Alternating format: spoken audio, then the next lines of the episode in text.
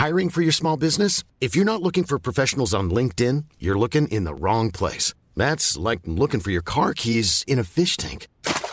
LinkedIn helps you hire professionals you can't find anywhere else, even those who aren't actively searching for a new job but might be open to the perfect role. In a given month, over 70% of LinkedIn users don't even visit other leading job sites. So start looking in the right place. With LinkedIn, you can hire professionals like a professional. Post your free job on linkedin.com slash people today. Esto es... Esto es... Entre libros y gambetas. Entre libros y gambetas. ¿Qué tal amigos? Bienvenidos a Penguin Random House. Esto es Entre Libros y Gambetas. El día de hoy nos acompaña un, el viajero más famoso de México y autor de la casa, Luisito Comunica. ¿Cómo estás, Luisito? Estoy muy bien, gracias por invitarme. Muy feliz de estar aquí contigo, con el buen Pingu y con toda la audiencia. Oye, pues arranquemos. Eh, ¿Para ti qué fue primero? ¿El deporte, la literatura? ¿De qué te acuerdas que, algo que iniciara en tu vida? Ello? Pues yo diría que la literatura, en el sentido de que, eh, pues vaya, desde que somos muy chiquitos nos empiezan a enseñar eh, los colores, las letras, animales, etcétera, apoyándonos en libros, ¿no? Al menos así es como yo lo recuerdo. Creo que ahora los, los chiquitos aprenden mucho más con pantallas, ¿no? Pero al menos como yo lo recuerdo era con libros. Entonces, sí fue primero mi, mi acercamiento a la literatura, si así podríamos llamarle. Claro. ¿Y el fútbol? En qué, ¿Cuál es tu primer recuerdo de, de fútbol que tienes? Pues el fútbol de igual manera muy joven. A ver, eh, yo estaba en el equipo de, mm, de, de mi primaria, cu- cuando estaba, no sé, cuando iba yo como en segundo, tercero de primaria, algo así. Era maleta, yo era malísimo, ¿no? Pero ahí estaba, ¿no? Según yo era el portero. Eh, me acuerdo que mi, mi portero favorito en aquel entonces, a ver, el único equipo que, del que he sido fan alguna vez en mi vida era el- es el Puebla, ¿no? Porque pues, yo soy de ahí. Claro. Entonces me acuerdo que un portero que me gustaba era el Rabaida. Eh, Rabaida. y mi papá es sastre, entonces yo le decía, oye, papá, ¿me haces mis uniformes? Y él me hacía mis uniformes bien acá, bien pro. Ya luego dejé de jugar fútbol eventualmente, pero siempre me ha gustado.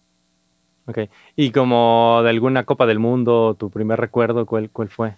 Pues yo creo que la, así, la primera que me acuerdo es Francia 98. Y me acuerdo que la mascota era un perrito. eh, y pues sí, yo ya tenía edad como para acordarme. Yo ya tenía en ese entonces 6, 7 años.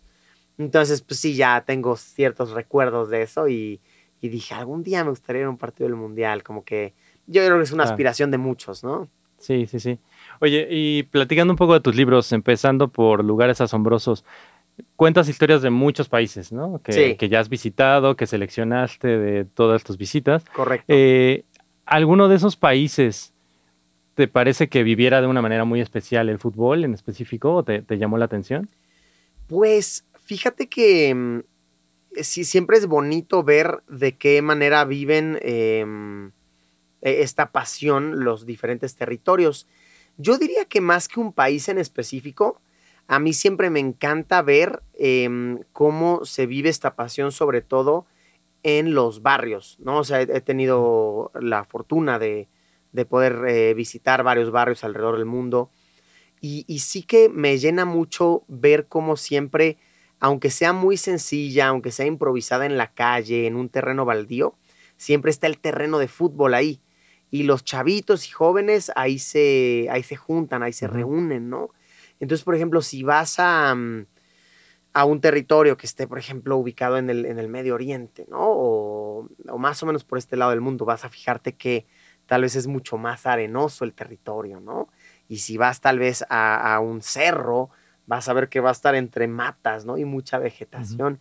Y ahí juegan las personas y les encanta. Y de igual manera, más allá del, del fútbol, el, el deporte en general, ¿no?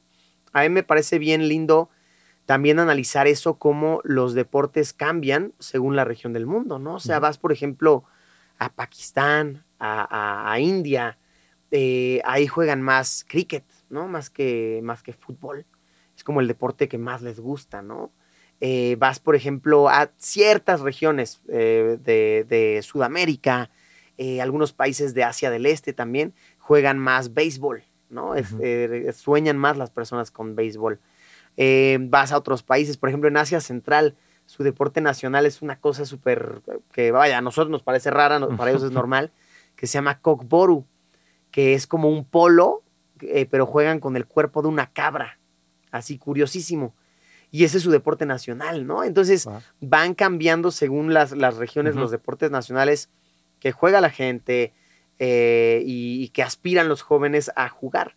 El fútbol en especial es muy lindo y yo creo que es muy representativo de todo el mundo porque es relativamente fácil de jugar. No me refiero a la técnica, me refiero a que pues, necesitas un balón o tal vez ni siquiera un balón, tal vez un bote de frutzi vacío. ¿Quién no jugó con un bote de frutzi, no? De niño, con una lata, con un lo que sea y pues necesitas simplemente un espacio que sea de aquí a acá y esto es gol, ¿sabes? Ni siquiera una, una portería.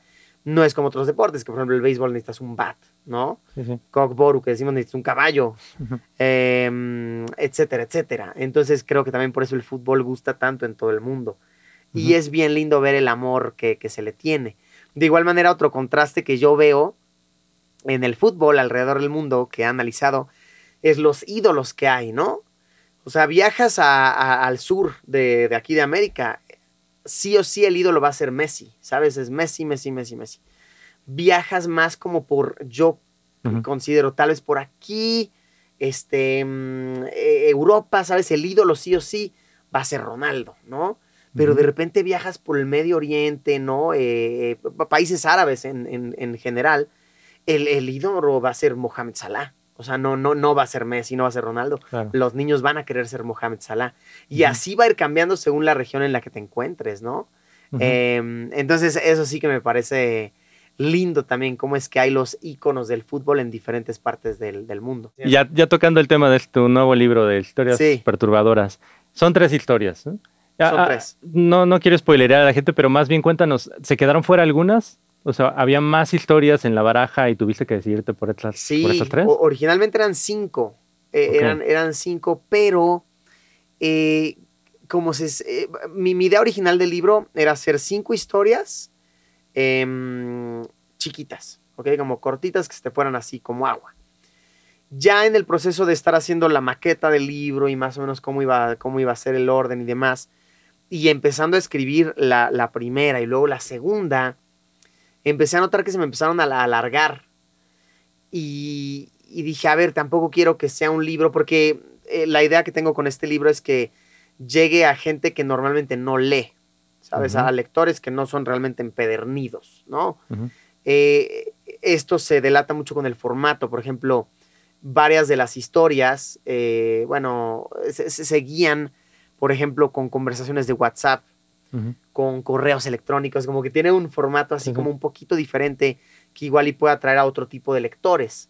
Y dije, si quiero a este tipo de lector, creo que si ya me voy con las cinco, va a quedar demasiado largo y justo al público al que yo quiero llegarle, que a ver, ojo, también son lectores empedernidos, es el público más importante porque es el que realmente le gustan los libros. Pero si quiero llegarle a un público más allá y ven un libro de 500 páginas, creo que les va a dar flojera de una, ¿no?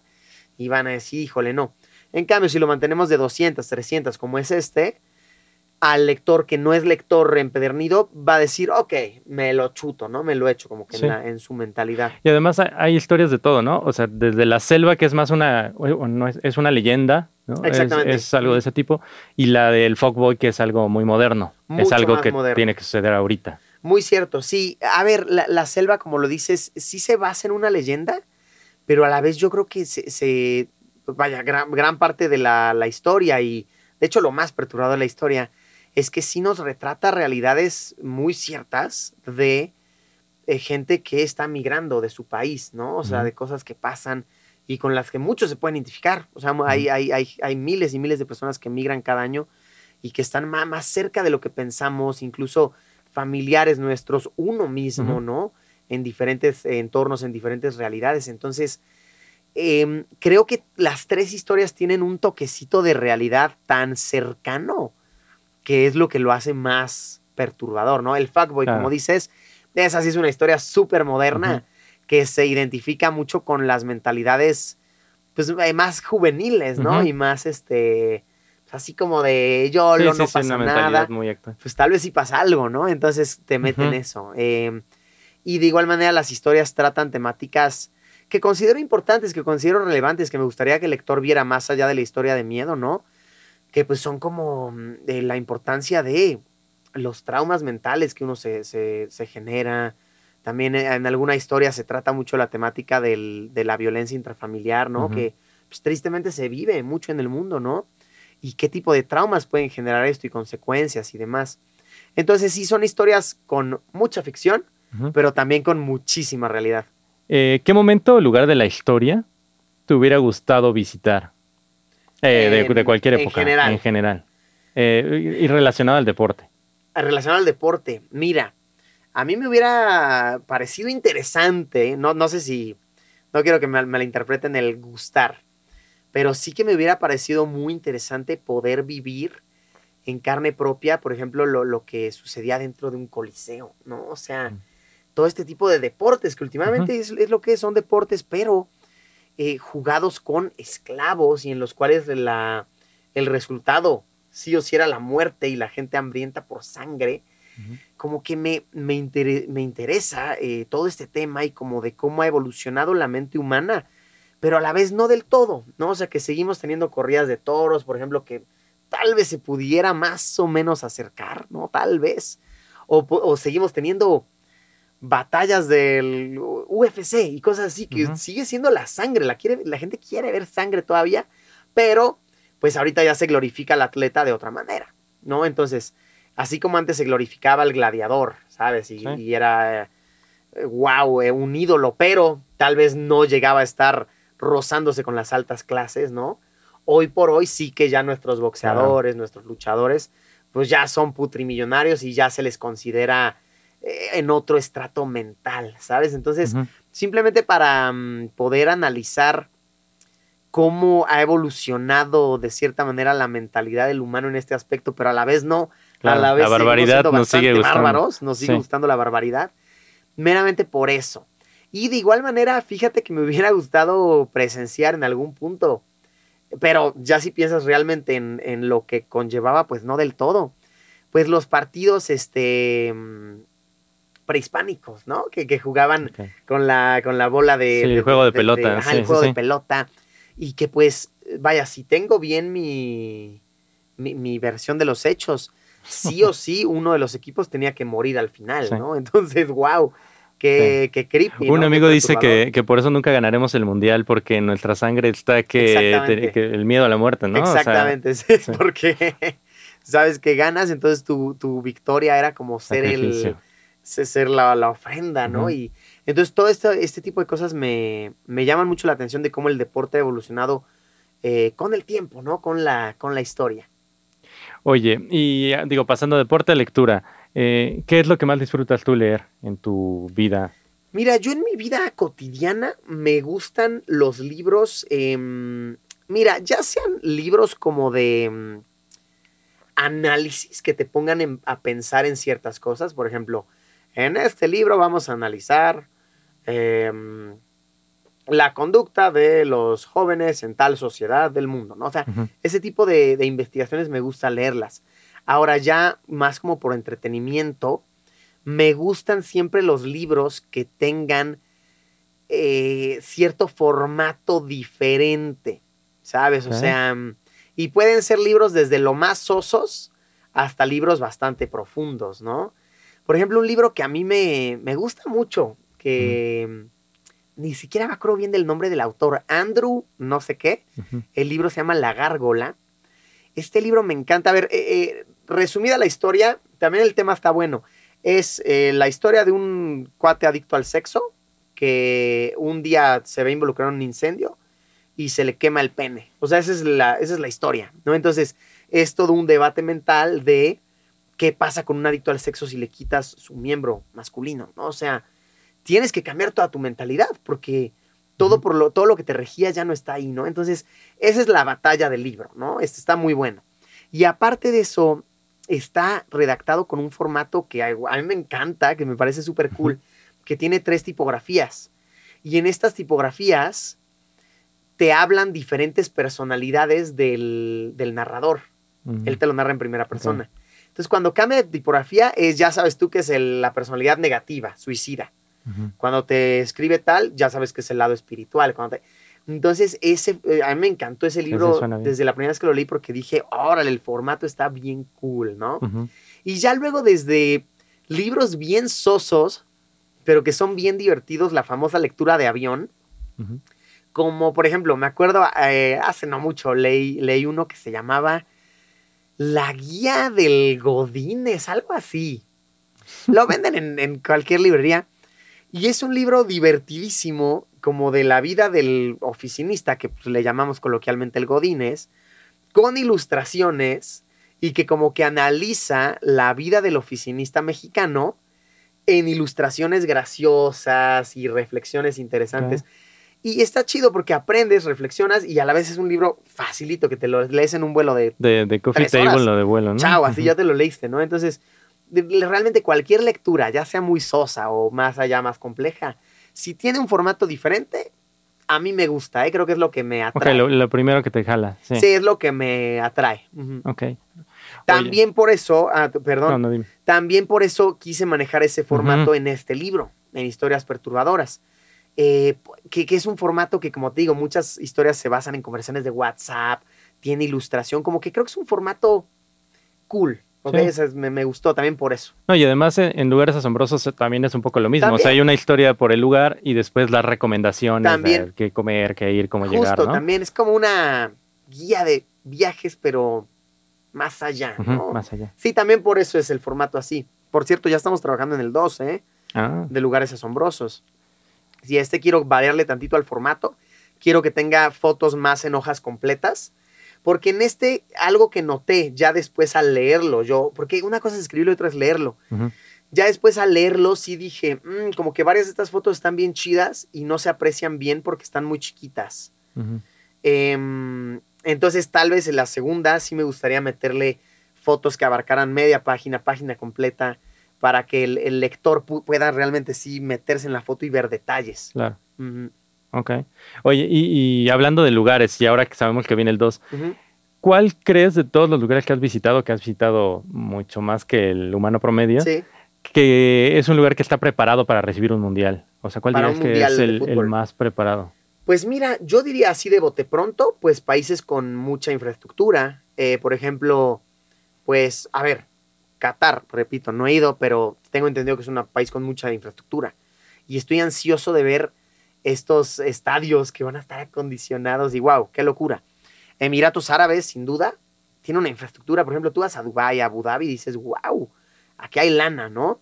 Y países como, por ejemplo, China, Corea del Sur, Japón, que hay infraestructura por doquier, edificios impresionantes, actividades para, pa- para personas de todo tipo de gustos, ¿no? Este, mm, hoteles, o sea, una oferta turística impresionante, porque también em, eso me parece interesante de los eventos como el Mundial. Por ejemplo, ahorita en Qatar, pues Qatar no, es muy hermoso, estoy seguro, pero no deja de ser un país chiquito. Por ende, va a reactivar el turismo de países vecinos, ¿no? Claro. Oman, Bahrein, la gente va a ir a estos países también, porque Qatar igual se lo acaban muy rápido. Países como Japón, China, wow, que tienen una oferta turística y, un- y una hotelería impresionante. Imagínate, o sea, va la gente ahí y a la vez aprovecha para viajar por todo el mundo, como pasó con Rusia, por ejemplo, también, que es un país enorme, con una oferta turística inmensa. Creo que está muy cool y aparte porque son países que pueden darse el lujo de ser anfitriones de un evento así sin endeudarse. Eso a mí, uff, cómo lo he analizado y es bien fuerte analizarlo. Cómo es que de verdad países se han endeudado. Sí, Brasil, ¿no? Ajá, Entre como ellos, por ejemplo, ajá. tú, tú vas a los complejos hoy por hoy de Brasil. No manches, qué, qué locura, ¿no? Eh, a ver, igual estoy hablando sin saber, pero México en su tiempo, ¿no? De igual manera, imagínate la deuda que representó hacer un evento así. En cambio, países con más infraestructura, ¿no? Em, Que puedan ver un retorno más inmediato de esta inversión, que creo que podrían estar más preparados, aunque ojo, ojo, ojo, no, no estoy diciendo que, por ejemplo, aquí en México no estemos preparados, no quiero que se entienda No, eso. pero, pero tal vez lo que se va a hacer en el siguiente, ¿no? Que puedan ser varios países vecinos y que ya no se reparta toda la carga está en brutal, uno. que no todo sea como México, endeúdate y a ver si lo recuperas con tus all inclusives de Cancún. O sea, sabes, igual y no. Pero como lo están planeando, que va a ser como un North America, está mamón. Y si pueden incluir por ahí a Guatemala, que hoste uno o dos partidos, güey, Claro. Increíble para los guatemaltecos. Imagínate qué enorme Sí, orgullo sí. tendrían De otra ellos. forma no tendrían Sí, acceso a un mundial. Tienes el orgullo de la gente de decir, mira qué bonito que tenemos al mundial, sin endeudar al país, ¿no? O sea, yo, yo creo. Al menos a como lo veo, igual estoy hablando sin saber.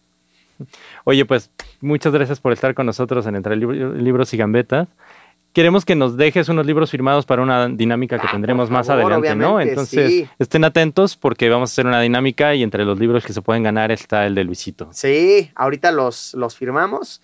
Y bueno, pues no está de más recordarles, vayan a su librería más cercana, ya Claro. por... Y a su y- ah, bueno, y- plataforma ah, de audiolibros también, a favorita. plataforma de audiolibros, eso, no hablamos de eso. Está bueno saberlo, e hicimos un audiolibro también, aquí junto con todo el team, super cracks. Eh, ah, pues en esta misma... Aquí mismo. Aquí mismo en esta sala, que está bien cool, es como un formato medio radionovela, está, está interesante, entonces también, si no son muy lectores, escúchenlo, Sí, ¿no? o, o échense las dos, ¿no? Para O que conozcan dos, los dos formatos. Échense las dos. Eh, entonces, sí. este, pues sí, vayan, de verdad, eh, léanlo, regálenlo. Creo que es un libro para mucho tipo de lectores. Ojo, sí, yo considero que hay cierto límite de edad. No límite, eh, mínimo de edad. Mínimo. Porque sí trata ciertas temáticas fuertes. Que sepas que si eres un papá o una mamá viendo esto y le quieres regalar el libro a tu, a tu hijito de 8 años, pues igual y que tu hijito de 8 años tenga una mentalidad muy madura. Yo recomendaría que es un libro como de 14 en adelante. Personalmente yo recomendaría eso. Que no se Eh, perturben tanto. Exactamente, porque se sí, perturben, pero no tanto. sí trata temas fuertecitas por ahí. Ajá, entonces no está de más decirlo para que no Claro. me anden reclamando luego. Pues ya está. Muchas gracias, amigos, y nos vemos en la siguiente cápsula. Gracias, Seguro. Luisito. gracias, muchas gracias. Esto fue Entre Libros y Gambetas. Entre libros y gambetas. Hey, folks, I'm Mark Marin from the WTF Podcast, and this episode is brought to you by Kleenex Ultra Soft Tissues, your ally to help tackle your allergy symptoms this season. I love the change of seasons, but nobody loves pollen and all those other things floating in the air that make you sneeze during this nice weather. Kleenex Ultra Soft Tissues are hypoallergenic and allergist approved, so fight back against watery eyes and runny noses without worrying about irritating your skin. For this allergy season, grab Kleenex and face allergies head on.